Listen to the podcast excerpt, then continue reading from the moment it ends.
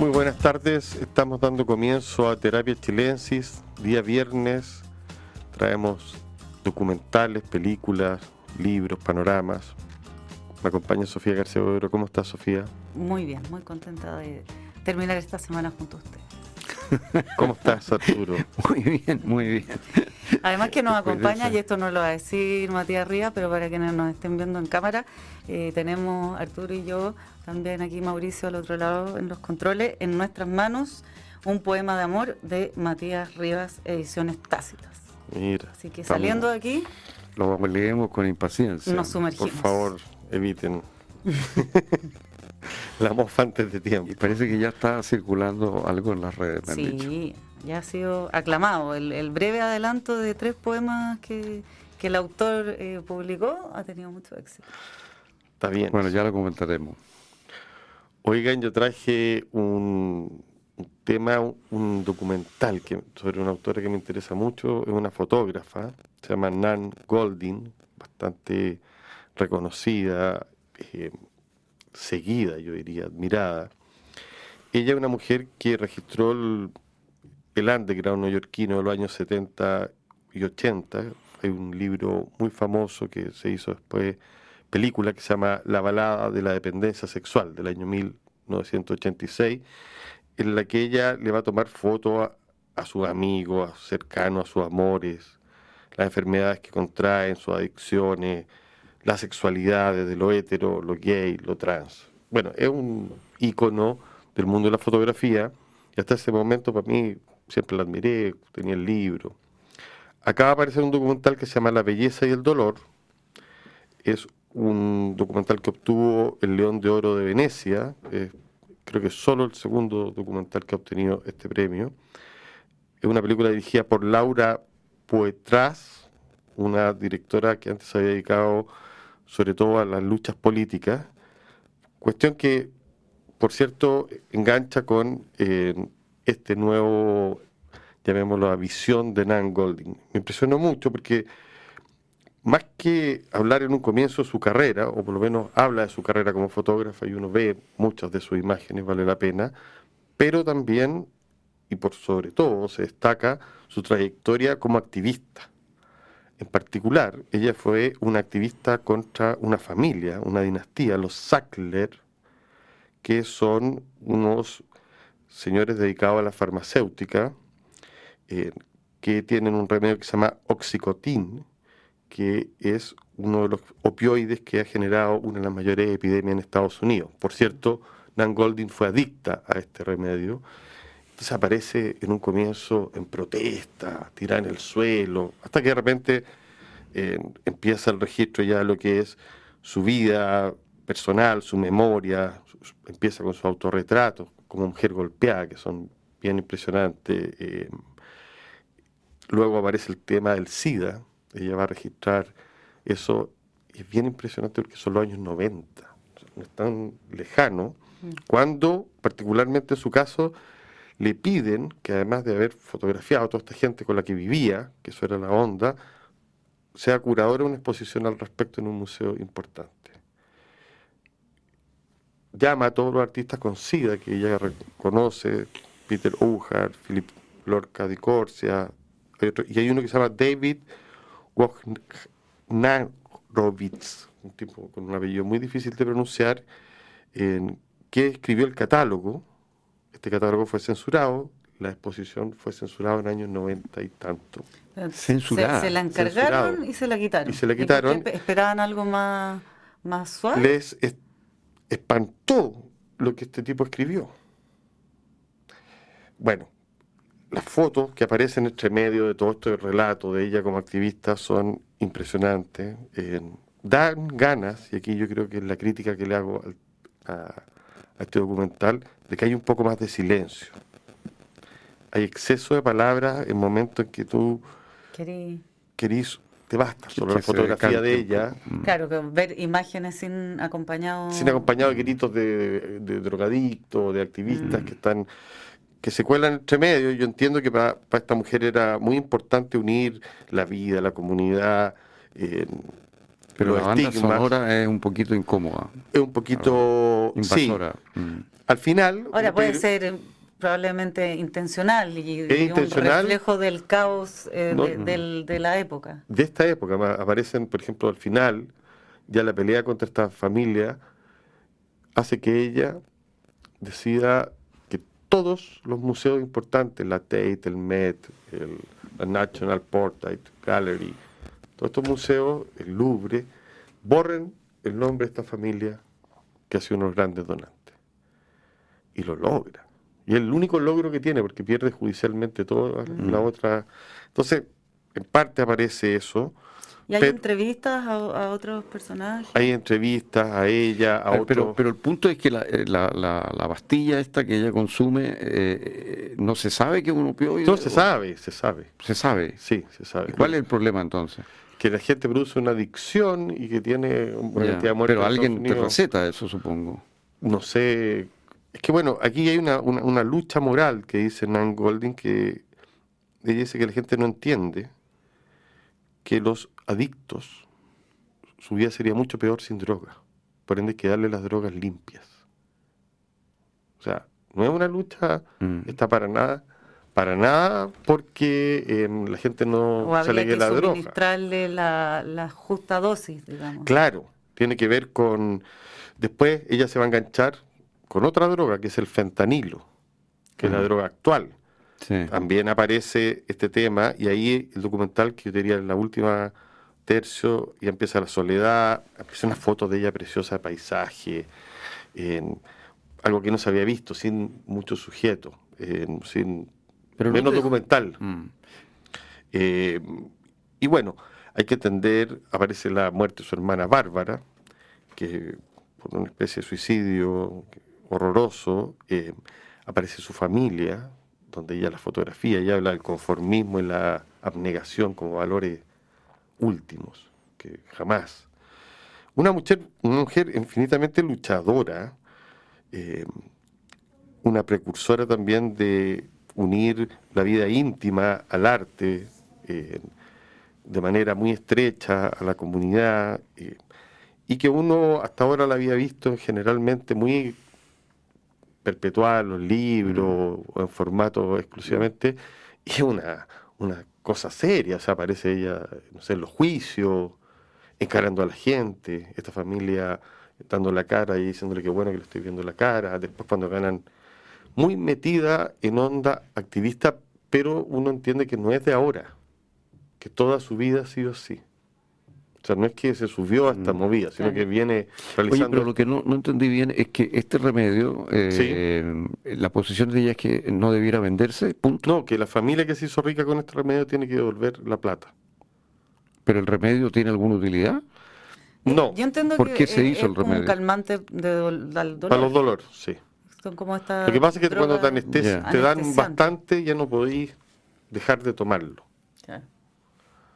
Entonces hay un tema hasta que, con muchos remedios pasa lo mismo. Lo que pasa es que ella se engancha en luchas contra drogas de las cuales ella misma es adicta. Es adicta.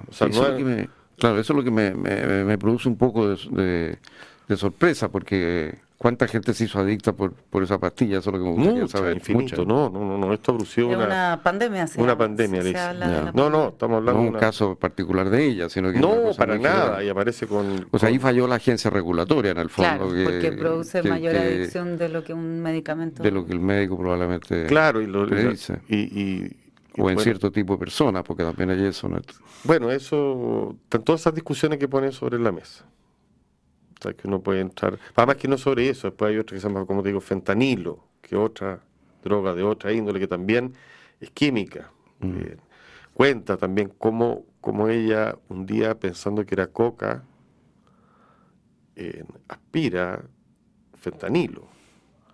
Y cómo eso la lleva a otra situación, digamos, y cómo cae en una especie de espiral. Y, por cierto, ¿Sentiste que conociste una nueva esto es lo más aclamado del mundo en estos momentos. Se supone que debería eh, causar furor porque también está toda la onda activista. Yo no tengo tanta fantasía con eso. Entonces, claro, eh, me habría gustado quizás algo más histórico que hubiera recorrido, pero encuentro que tiene mucha... Pero tiene fuerza. fuerza total, sentido. Además, Estamos hablando de la, a ver, llamémoslo, de una de las primeras que hace esto. Pero el punto de la droga me interesa. El punto de la droga ahí entonces es como quien dice eh, que la RDA, la agencia regulatoria, está fallando en la autorización de estas drogas sintéticas o es más bien en general un reclamo contra las drogas sintéticas. No, es contra la empresa farmacéutica. Claro, contra cómo las farmacéuticas generan, en particular. Sí, generan algún tipo de producto que enganchan a la gente, que le producen alivio pero que no pueden salir de ahí y, que después mm. esto no le, no le acontece, como te digo, a 100 personas, le acontece a, cientos de miles que están como, dicen, como eh, zombies en las mm. ciudades. Entonces, eh, esta mujer no, no, es que de peleas, llamémoslo así, muy chica. uno por ejemplo, logra que todos los museos hagan lo que ella dice. Mm. Eso es bien impresionante. O sea, no, no es que la empresa sea tan libre lo que pasa es que, claro, tienen un abogado, ponte tu la ONG de ella, contra 48 o 50 de estas superfarmacéuticas. Claro, pero ella eh, eh, es capaz de, aunar eh, fuerzas populares, digamos. Total, total. es bien impresionante cómo reaccionan los museos, ¿ah? Y cómo van en cascada cayendo, y ella va mirando, aquí el Guggenheim. O sea, el poder también mm. que ejerce la opinión pública. No, una persona muy famosa mm. dentro de la fotografía mm. Que pone su cuerpo en la calle y que claro, no es lo mismo correrle palo mm. o es lo mismo porque se la llevan presas y todas esas cosas, pero aprovecha su, escenario y, es muy dura en su discurso, muy desde la droga, no a favor de, de ninguna buena causa, sino más bien de regular y, en la lucha. En la lucha, sí. Eh, terrible su vida, maravillosa sus fotos, esa feroz contradicción. Mm. Bueno, uno se acuerda mucho de eh, fotógrafos mundiales que han seguido esta misma pista, por cierto, haciendo de esta posición algo más estético y menos moral. Aquí también está la cosa de cómo... Sí, hay una causa. Hay una causa, mm. que son sus amigos que mueren de sida, sus amigos enganchados con la droga, fundamentalmente es lo que ella llama su comunidad, que es algo muy, muy reducido, son la gente con que carretea, con que vive. Así que la recomiendo como a mí me la envió un querido auditor, esta película, mm. se llama Gabriel Meset, es peruano, así que tengo que agradecerle del todo haber podido ver este documental. Entiendo que está en algunas plataformas, no sé si aún circulando, pero está en subtitulado y todo, así que creo que pronto va a llegar. Qué bueno. Sofía, tú estás hace mucho tiempo con un tema con Balmacea. ¿Tiene un problema o un amor con Balmacea? Cuéntanos. No, no. Eh, que lo, he, venido posponiendo las últimas semanas aquí de terapia, eh, pero ahora sí llegó el turno de Balmaceda, su gloria y su falta. Así se titula este libro de la historiadora Soledad Reyes, una edición de Planeta. Eh, Soledad Reyes ya ha eh, incursionado antes en personajes históricos, lo, de ella es siglo XIX.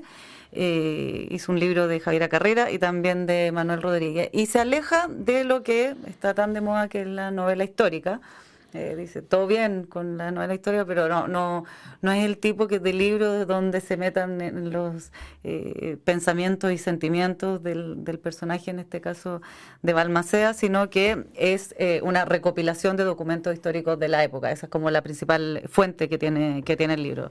Cartas, bueno, hay harta bibliografía en todo caso de Balmacea, la misma autora lo dice, y por lo mismo no se quizá desgastó en analizar, no sé, por lo múltiples eh, cambios de mando que hubo en su, durante sus años de gobierno y que van dando cuenta de cómo va cambiando su, su círculo.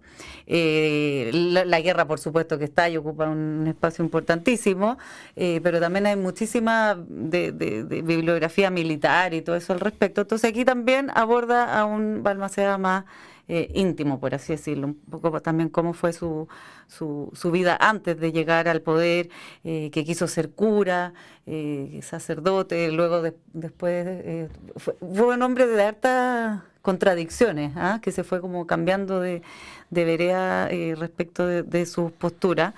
Y em, y hay, hay bastantes eh, anécdotas, por así decirlo.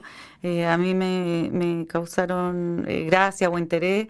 también explica la, la, procedencia de algunos dichos que nosotros usamos comúnmente y que datan de, de ese momento histórico.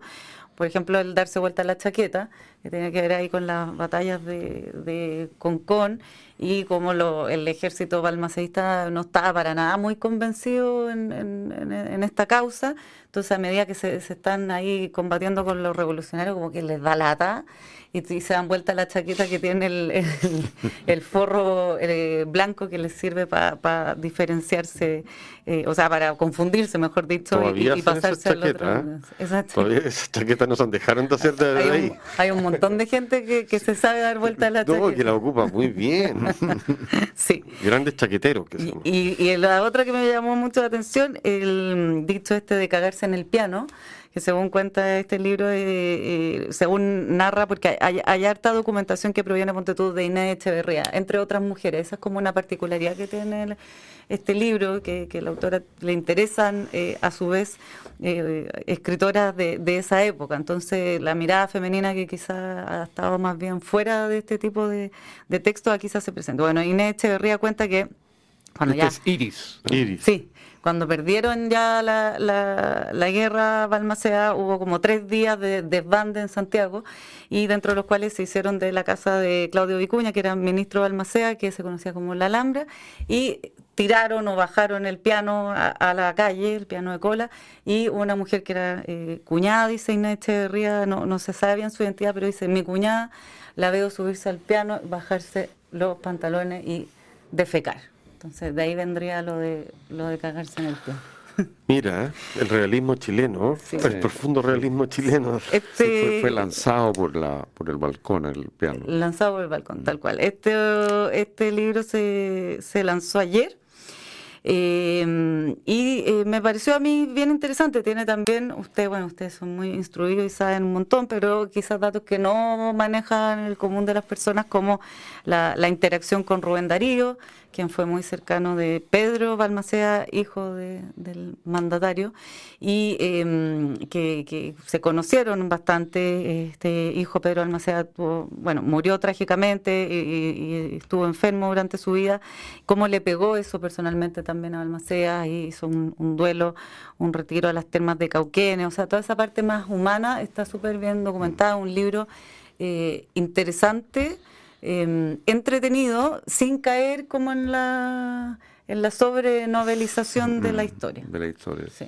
Y, o sea, que hay con una cantidad buena de datos. Sí, de datos y, también de, de, sin duda que el personaje es muy complejo y es difícil quizá, eh, yo creo que la, historia todavía no lo termina de juzgar y mm. hay bandos muy definidos respecto de su figura. Es personaje más polémico de la historia de Chile, no hay duda. Y, a mí igual me, se sigue escribiendo, se han escrito tantas versiones diferentes, esta es otra más, digamos. Pero, hay una de Tromben también mucho, mucho lo que se ha escrito sobre Balmaceda, incluso desde el primer minuto, ¿no? El libro de Bañado es prácticamente inmediato, digamos, ¿no? un ministro del que es un libro largo, escrito ahí sobre caliente, digamos, ¿no? Está lleno. Desde el primer minuto la gente que participó de esto tuvo la sensación, yo creo, de que estaba viviendo momentos históricos de alguna manera y que había que escribir. Fue una guerra bien particular, una guerra también percibida por el pueblo como una guerra de patrones. ¿Ah? Bueno, claro. Eh, que, no calaba tanto tampoco a las masas. Eh, y que también esta figura que terminó, bueno, escondido en la embajada de, Argentina y luego quitándose la vida, que ahí, bueno, también narra eso como que hizo la cama, se vistió de negro, todo fue como muy eh, elegante y, meditada después de haber de pasarse semanas escribiendo cartas, fue que, que decidió ya quitarse la vida y pero pasó muy poco tiempo también para que su figura alcanzara una, una especie de, de recuperación popular y romerías, eh, fue todo muy rápido. Sí, bueno, eh, yo creo que el testamento político fue muy importante que escribió en ese momento. Eh, ese es un documento clave de la historia política chilena, porque ese va a ser como el gran documento de, Arturo Alessandri, ¿no? Mm. para redefinir el sistema político chileno. Y sí, yo me acuerdo haber estado de niño en la tumba y estaba lleno, lleno de, gente la tumba de Balmaceda que pedía cosas, agradecía cosas. Como elevado a la altura de Santo. Sí, un poco así, eh, en el cementerio general. Y, gente que escribía, o como te digo, daba gracias o dejaba flores. Un señor muerto hacía muchísimos años, mm. pero se le atribuían como poderes especiales. Hay un libro que quiero recomendar eh, bastante, que se llama El hijo del presidente, de Leonardo Sangüesa, que cuenta particularmente... ¿De Pedro Almacén? Sí, la relación de Pedro, Pedro Almacén. Pedro con, con Darío. Sí, y, del mismo Pedro, estaba publicado por la Universidad Austral de Chile. Eh, se lo recomiendo, un libro entretenido, bien escrito. Eh, Leonardo Sangüesa es un buen poeta y un buen narrador y, vale la pena esa pequeña episodio porque va a marcar la literatura chilena fundamentalmente fundamental, o sea, no hay eh, Neruda y no hay, yo creo, Mistral sin Darío. O sea, el que pone la semilla, o uno, es Rubén Darío. Entonces, ese, y este libro, El Hijo del Presidente, está muy bien desarrollado. También es una historia... Oye, incluso no hay generación del 98. No, en España. O sea, Darío por eso digo, es demasiado clave. Dios en España. Sí, no, o, sea, la lengua. Para Juan Ramón Jiménez, Machado, Darío era el gran transformador de la poesía en lengua. Hasta ahora, para Nicanor Parra, para todo. O sea, además el gran genio predigitador de la métrica y todo Claro, pero muy natural, con un ritmo bastante, por lo menos para la época, era extraordinariamente. Y, es muy buena la historia en Chile, porque el Rubén Darío un personaje moreno, caribeño, muy poco chileno. Muy poco chileno, interesante. Azul lo publica acá, que es el primer libro. Oye, ya que estamos hablando de esto y estamos los 50 años del, golpe, eh, eh, en muchos de los actos de la última etapa de Allende, de Salvador Allende, estaba la imagen de Balmaceda, la de O'Higgins, la de mm. y la de Balmaceda. Eh, yo creo que en la figura de Allende también Balmaceda fue una, una una sombra importante y, de alguna manera yo creo que el suicidio de Allende es un, eco del, suicidio de Almaceda. Claro, se hace ese paralelismo, claro, las circunstancias de, Allende fueron tantísimo más agitadas, digamos, como respecto a sus últimas horas, pero pero sí, pues, hay, un paralelo inevitable. Claro, yo creo que yo creo que para Allende era una figura inspiradora de alguna manera. La conclusión es que Balmaceda sigue vivo, ¿no? Sigue vigente, sí. Otro que sigue vigente y que me llama la atención, pero lo veníamos comentando con Arturo, es Andor Maraya. Bueno, sí, aquí tengo el libro que ha editado recién Salamandra, Los Celosos. Es un libro, una, una gran novela, eh, tiene 457 páginas, se lee como debe leerse una novela, la novela necesita, la otra vez lo dijo ese gran crítico que es Pedro Gandolfo, dijo, la novela necesita una cierta lentitud. Y esta novela tiene esa cierta lentitud. Eh, el tema no puede ser más clásico, eh, no sé, Besuhov, cuando comienza la novela La guerra y la paz de Tolstoy, ¿cierto? Es el viejo que está agonizando, empieza a agonizar y, ahí aparece Pierre, no sé si toda la cuestión de quién quién se queda con el testamento y, en fin, la tensión de un hombre que está por morir, ¿no? Bueno, lo vemos hoy día en la serie esta Succession, ¿no es cierto? Que también es la misma historia, en el fondo, originalmente. El viejo que, claro, el viejo que rico, poderoso y, la lucha por el poder, de, qué pasará después, digamos. Eh, aquí es el padre que entra eh, en una enfermedad terminal, que, que se supone se va a morir de un minuto a otro, y entonces aparecen los hijos de distintas partes donde viven, digamos, y se instalan eh, a asistir y ayudar a la muerte del padre. Está maravillosamente escrito lo que es la enfermedad, la enfermedad como fuente de noticias permanente.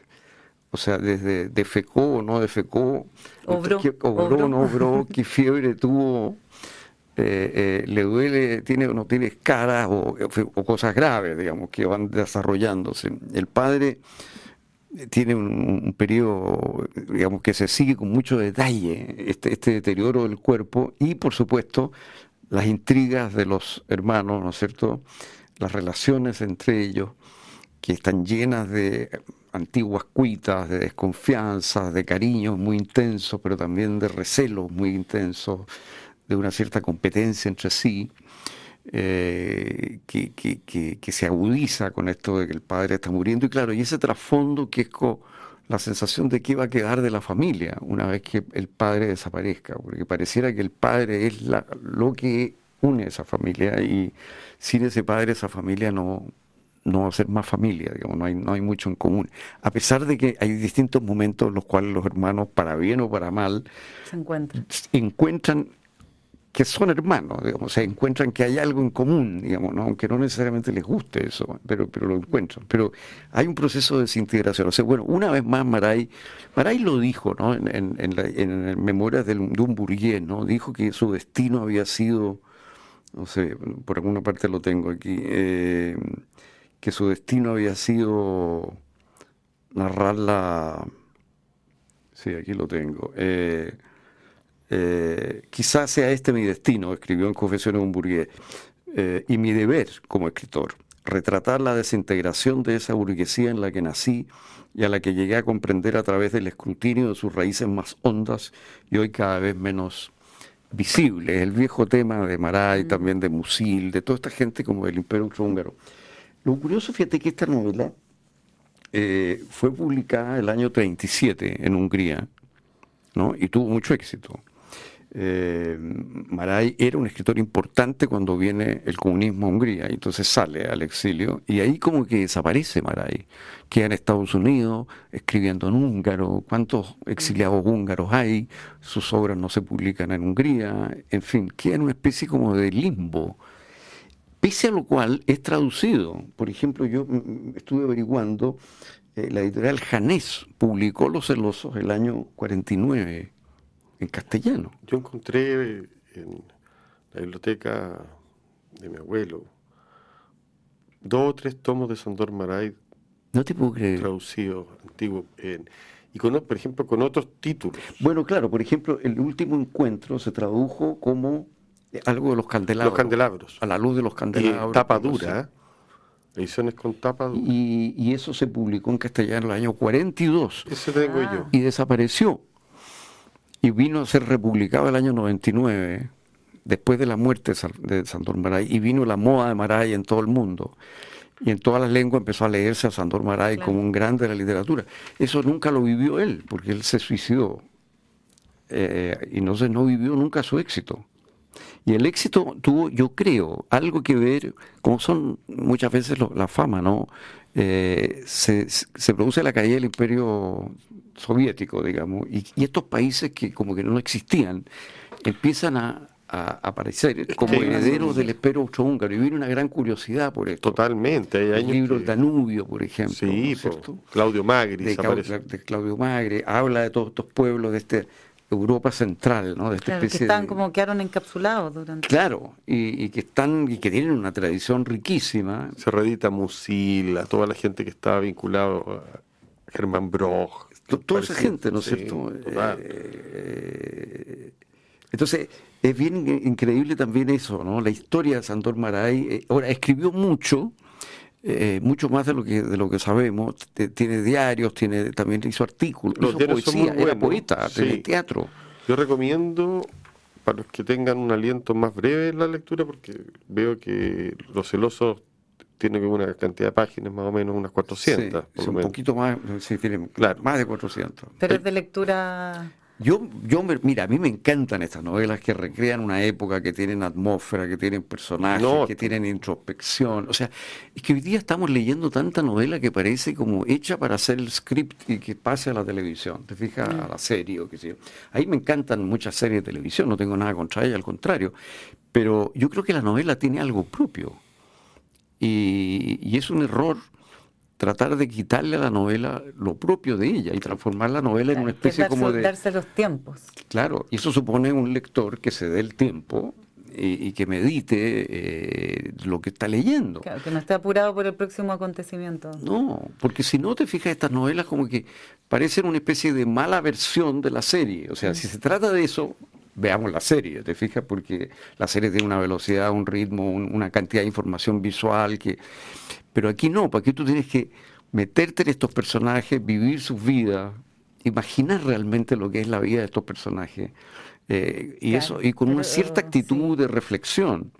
E, eso es lo que la novela ha sido. Y eso estimula como otras partes, incluso del cerebro. Pero claro, y, sobre todo. Cuando ya, ya tienes dibujada la, casa eh, donde transcurre. esto, es, esto es fascinante, la cantidad de detalles que hay de los personajes que aparecen por aquí por allá. Y, y son novelas que en el fondo te nutren tu sensibilidad, que te adelgazan la sensibilidad, que te hacen sentir a la gente que que sí conoces tú, que no son estos personajes de los años 30 en Hungría, eh, pero te hace mirarlos de otra manera, sentirlos de otra manera. Entonces te cambia tu, tus sensores respecto de la gente que te rodea. Y ese es el gran aporte de la novela que espero que no se vaya perdiendo.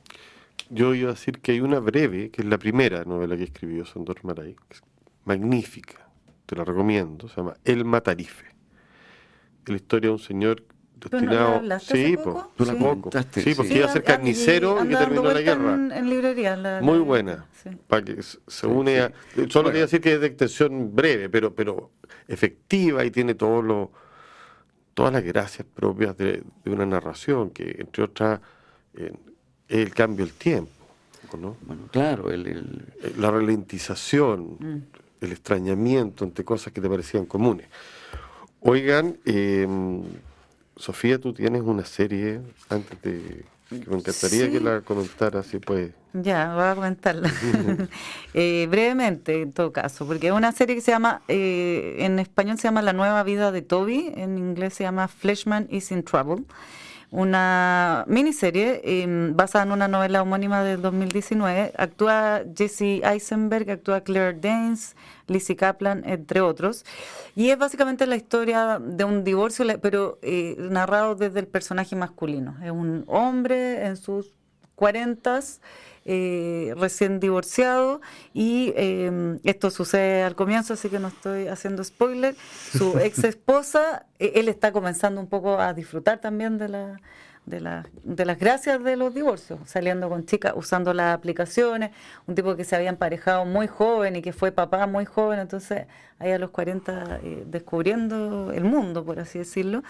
Y eh, bueno, y también ahí en, su nuevo rol también de, padre separado, administrando ahí la... la, la él, es, él es doctor, patólogo, su mujer muy exitosa, agente de teatro neoyorquino.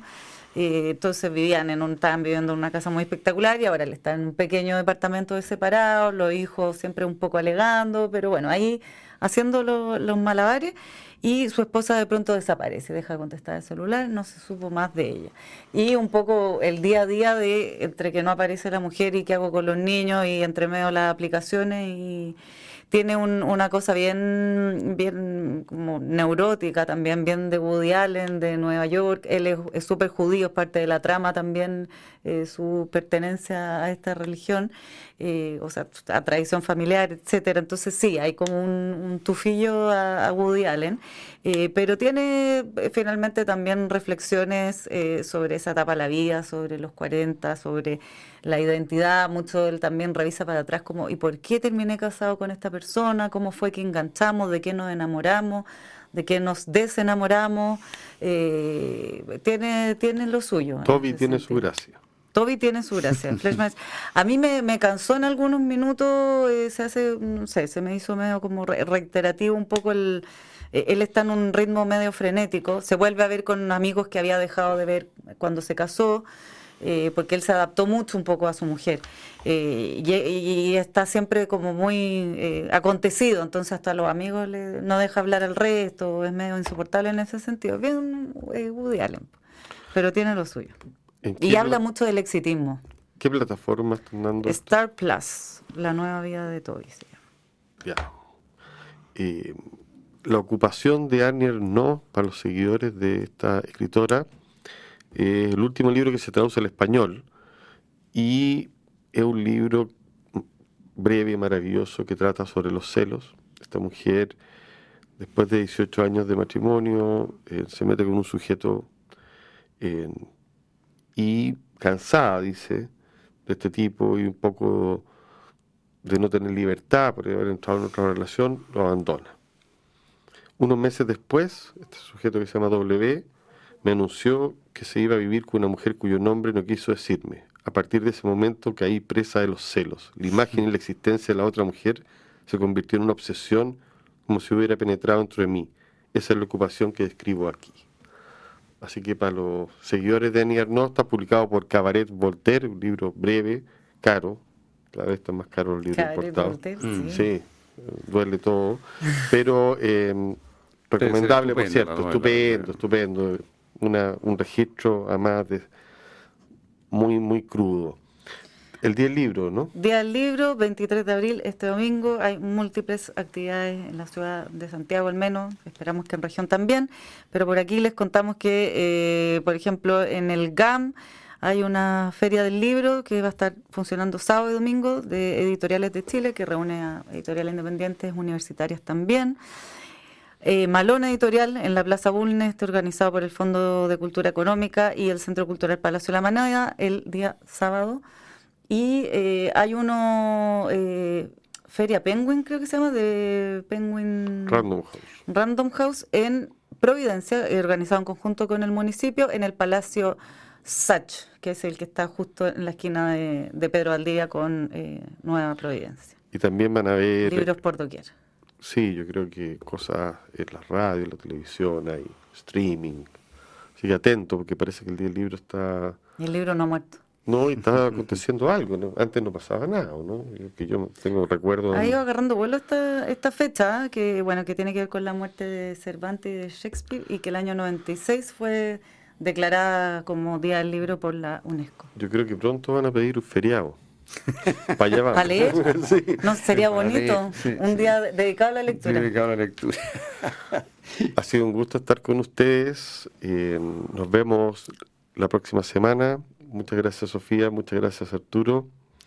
La transformación digital de tu empresa nunca estuvo en mejores manos. En Sonda desarrollan tecnologías que transforman tus negocios y tu vida, innovando e integrando soluciones que potencian y agilizan tus operaciones. Descubre más en sonda.com. Sonda Make It Easy. A continuación, información privilegiada al cierre y luego sintonía crónica debut junto a Bárbara Espejo y Francisco Aravena. Que tengan muy buenas noches, espero que hayan disfrutado el programa, síganos en el podcast durante el fin de semana, que además nos repiten. Muchas gracias Sofía, muchas gracias Arturo. Que descansen y lean. Muy buenas noches.